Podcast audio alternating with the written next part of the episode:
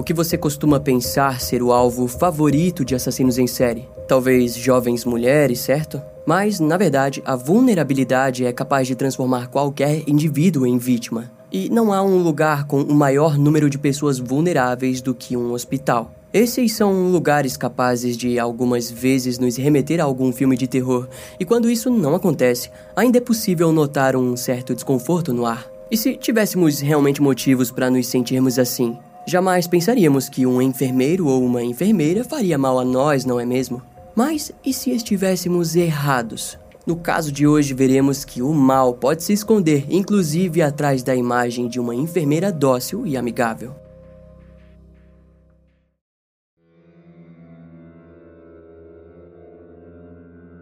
Em meados de fevereiro de 1991, uma criança chamada Liam Taylor, de apenas 7 meses, apresentou uma infecção interna e foi levado para o hospital de Grantham, em Lincolnshire, no Reino Unido. Quando os pais da criança chegaram, a enfermeira Beverly Ollett rapidamente os atendeu e internou Liam na ala 4 do hospital. Enquanto os preparativos para os seus cuidados eram feitos, Beverly permaneceu junto aos pais e os convenceu a se acalmarem. Em seguida, ela disse para que eles fossem para casa descansar e que confiassem no trabalho do hospital. Depois de algumas horas, o casal acabou retornando para se depararem com notícias terríveis. A enfermeira Beverly informou que Lian estava lidando com uma emergência respiratória, mas que estava se recuperando. Frente à situação extremamente complexa, a enfermeira pediu para os seus superiores se poderia permanecer no turno da noite daquele dia, pois desejava continuar cuidando do paciente. O pedido acabou sendo aceito e os pais da criança também decidiram passar a noite no hospital. Foi então que, por volta das 11 horas da noite, Liam sofreu outra crise respiratória,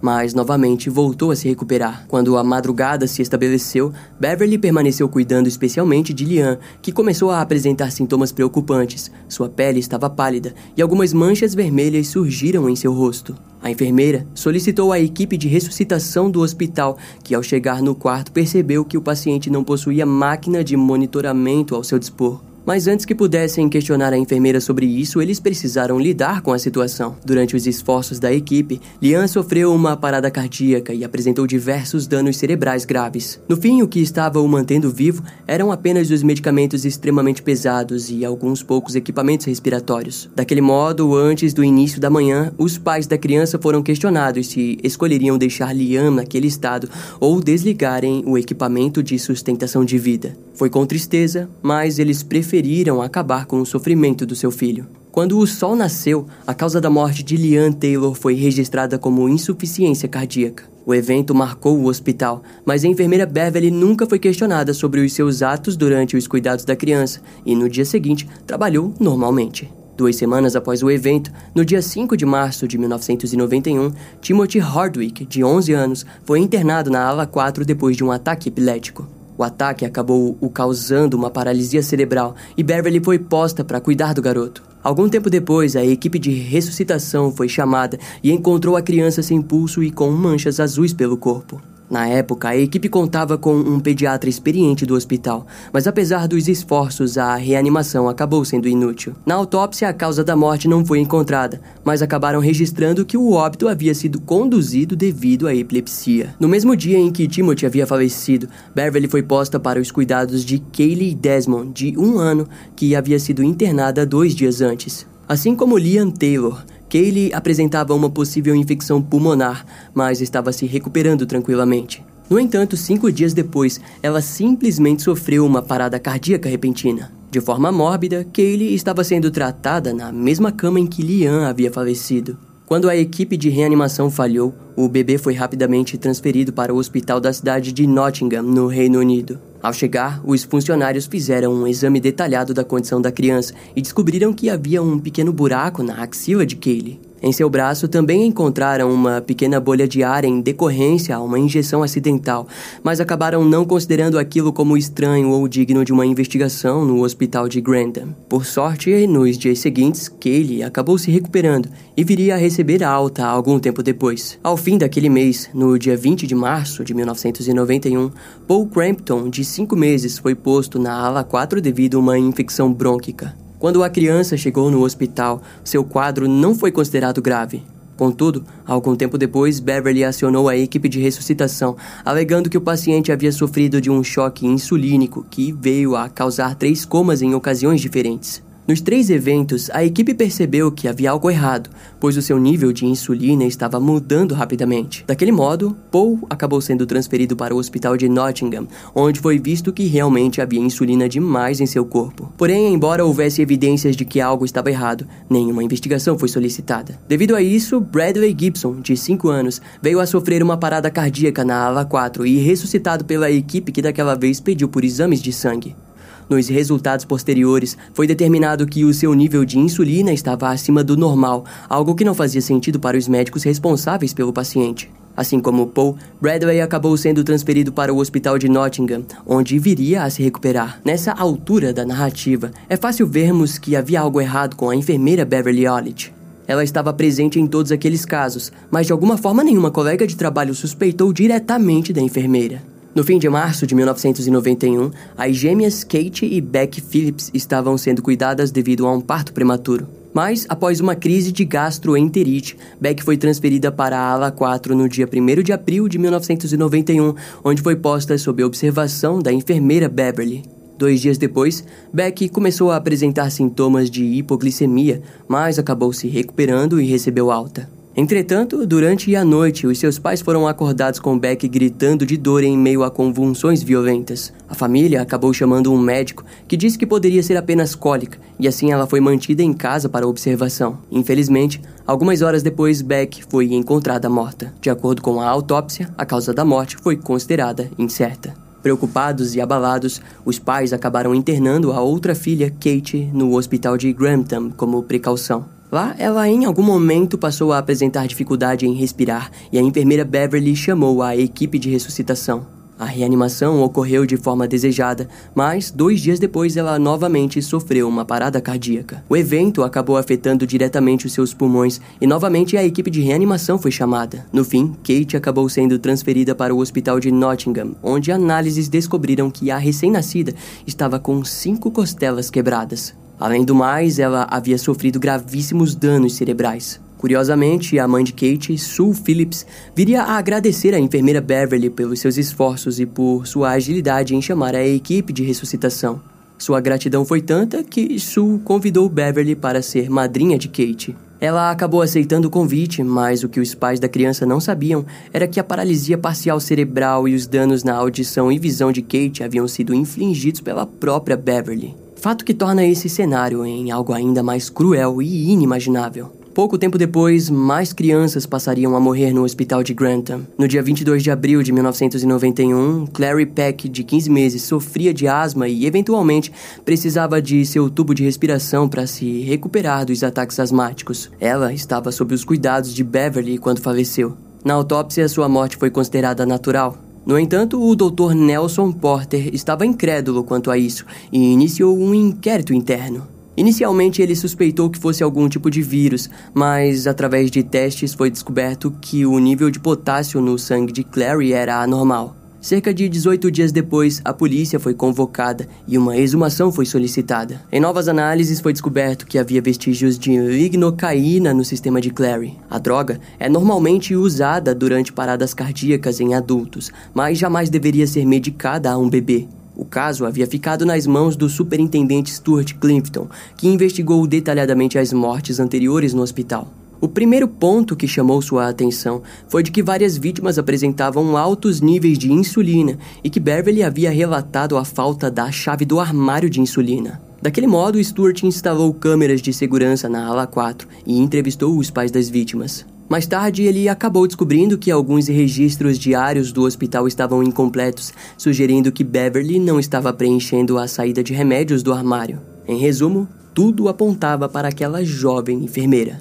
Quando Stuart consultou o histórico de Beverly, ele pôde perceber que havia algo obscuro pairando sobre a aura daquela mulher, a qual conheceremos agora um pouco mais sobre a sua história.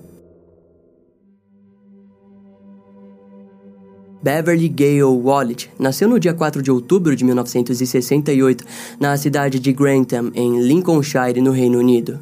Ela cresceu em meio a quatro irmãos, o que fazia com que Beverly frequentemente ansiasse por atenção. Devido a isso, ela passou a usar curativos sobre feridas leves como forma de ter a atenção dos seus pais. Muitas vezes ela não permitia que os ferimentos fossem vistos pelos adultos que até mesmo sabiam que não havia nenhum ferimento real. Em sua adolescência, Beverly apresentou sintomas de obesidade e agressividade. Por algum motivo, ela possuía um interesse enorme em estar dentro de hospitais e eventualmente sempre arranjava um motivo para acabar dentro de um. Esse tipo de atitude resultou em Beverly tendo o seu apêndice completamente saudável retirado através de uma cirurgia. Durante a fase de recuperação, ela fez com que a cirurgia demorasse ainda mais para curar, para que recebesse ainda mais atenção. Naquela altura, Beverly passou a se automutilar e logo os médicos que a consultaram perceberam que talvez houvesse algo a mais envolvido. Quando ela percebeu que os médicos estavam suspeitando da sua personalidade, Beverly procurou por novos profissionais. Atrelado à sua personalidade, acabou se tornando normal para os pais da garota a verem indo ao médico com frequência, muitas vezes reclamando de infecção urinária, dor de cabeça, visão turva, vômitos e etc. Alguns anos depois, Beverly começou a fazer cursos para ser cuidadora de idosos. Em decorrência disso, ela conseguiu um trabalho em uma casa de repouso, onde viria a ser suspeita de ações repugnantes. De acordo com os funcionários, Beverly sujava as paredes com fezes dos idosos, além de esconder fraldas nas geladeiras para que seus colegas encontrassem.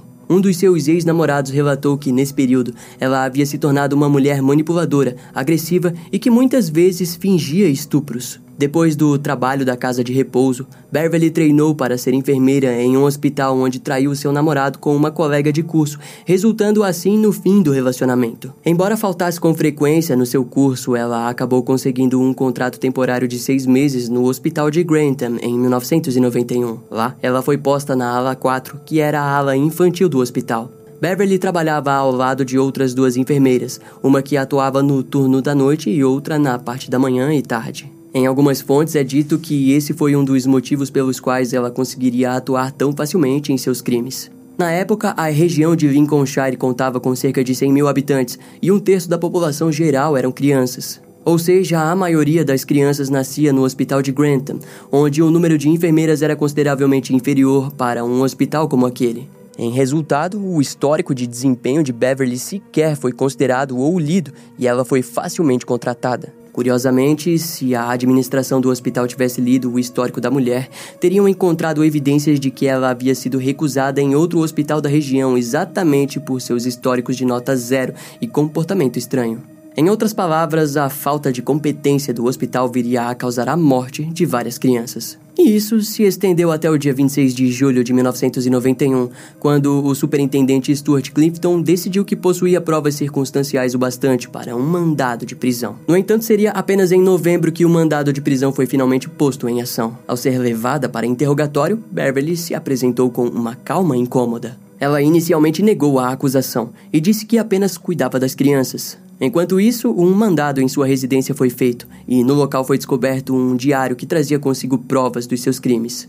Em pouco tempo de conversa, Beverly se apresentou aos investigadores como alguém com uma série de problemas de personalidade. Posteriormente, ela viria a ser diagnosticada com síndrome de Munchausen, onde a pessoa simula doenças. Ela também foi diagnosticada com síndrome de Munchausen por procuração, onde a pessoa fere outra pessoa para trazer atenção a si mesma. Os investigadores acreditavam que Beverly havia tentado chamar sua atenção para si de todas as formas, mas quando falhou, percebeu que as crianças poderiam fazer aquilo por ela. Em resumo, a enfermeira começou a ferir outras vidas inocentes como forma de satisfazer o seu desejo de ser notada. Após ser presa, ela foi visitada por vários profissionais de saúde mental e disse que em nenhum momento havia confessado o assassinato das crianças. Entretanto, mesmo assim, ela acabou sendo acusada de quatro assassinatos, 11 acusações de tentativa de homicídio e 11 acusações por causar danos corporais graves às suas vítimas. O próximo passo seria a espera pelo julgamento. Durante esse tempo, Beverly perdeu peso rapidamente e desenvolveu anorexia nervosa. Tudo aquilo fez com que as autoridades percebessem o quão grave era o seu estado mental. A polícia se provou satisfeita com o desfecho do caso, alegando que conseguiram tirar Beverly de dentro do hospital antes que mais vítimas fossem feitas. O julgamento começou no dia 15 de fevereiro de 1993. A promotoria não poupou palavras ao trazer ao júri várias características e provas sobre o envolvimento de Beverly na morte das crianças. Algumas evidências eram livros sobre insulina e potássio, além de fotos de injeção de drogas e marcas de punição. A acusação trouxe à tona provas que ela havia cortado o oxigênio de suas vítimas várias vezes através da adulteração da máquina de suporte de respiração. O professor e pediatra Roy Meadow foi chamado pela promotoria, o qual explicou a síndrome de Munchausen por procuração e apontou Beverly como vítima da doença. Em sua opinião, a mulher jamais seria curada e assim se mostraria um perigo para qualquer pessoa próximo a ela. O julgamento durou cerca de dois meses, até que no dia 23 de maio de 1993, Beverly Ovett foi condenada a 13 sentenças de prisão perpétua por assassinato e tentativa de assassinato. Segundo o juiz Latham, a sentença foi a mais dura já dada a uma mulher do Reino Unido, mas foi equivalente à dor e sofrimento que Beverly havia causado na vida das famílias das vítimas. Além de que as suas atitudes foram tão pesadas para o hospital de Grantham que a ala 4 acabou sendo fechada. Depois do julgamento, a criminosa foi levada para o Hospital Hampton, um lugar especializado em criminosos detidos com doenças mentais. Lá, Beverly apresentou ainda mais atitudes como derramar água fervente em sua mão e ingerir vidro moído. Mais tarde, ela acabou admitindo três assassinatos e seis tentativas de assassinato. Na época, o ministro do interior do Reino Unido pôs Beverly Hallett em uma lista de pessoas que jamais deverão receber a liberdade condicional. Após isso, o pai de Liam Taylor, Chris Taylor, apresentou insatisfações sobre o lugar onde a criminosa havia sido enviada. Para ele, o hospital seria um lugar bom demais para uma pessoa como Beverly. Entre 1993 e 1996, o condado de Lincolnshire pagou uma indenização às famílias das vítimas de 500 mil libras. No ano de 1999, Kate Phillips recebeu uma indenização de 2 milhões de libras devido aos tratamentos que a garotinha precisou passar após os atos de Beverly Ovett, que a causou paralisia parcial e sérios problemas cerebrais. Além disso, a indenização paga pelo condado de Lincolnshire incluía tratamentos nos Estados Unidos. O acordo com a família da vítima foi o primeiro na história legal do Reino Unido, que procurou compensar os danos. Mais tarde, no ano de 2005, o jornal Mirror trouxe à tona que Beverly havia recebido 25 mil libras em benefícios do Estado, mas nada foi comprovado. No ano seguinte, a criminosa solicitou uma revisão de sua sentença. Em resposta, o Serviço de Liberdade Condicional entrou em contato com os familiares das vítimas.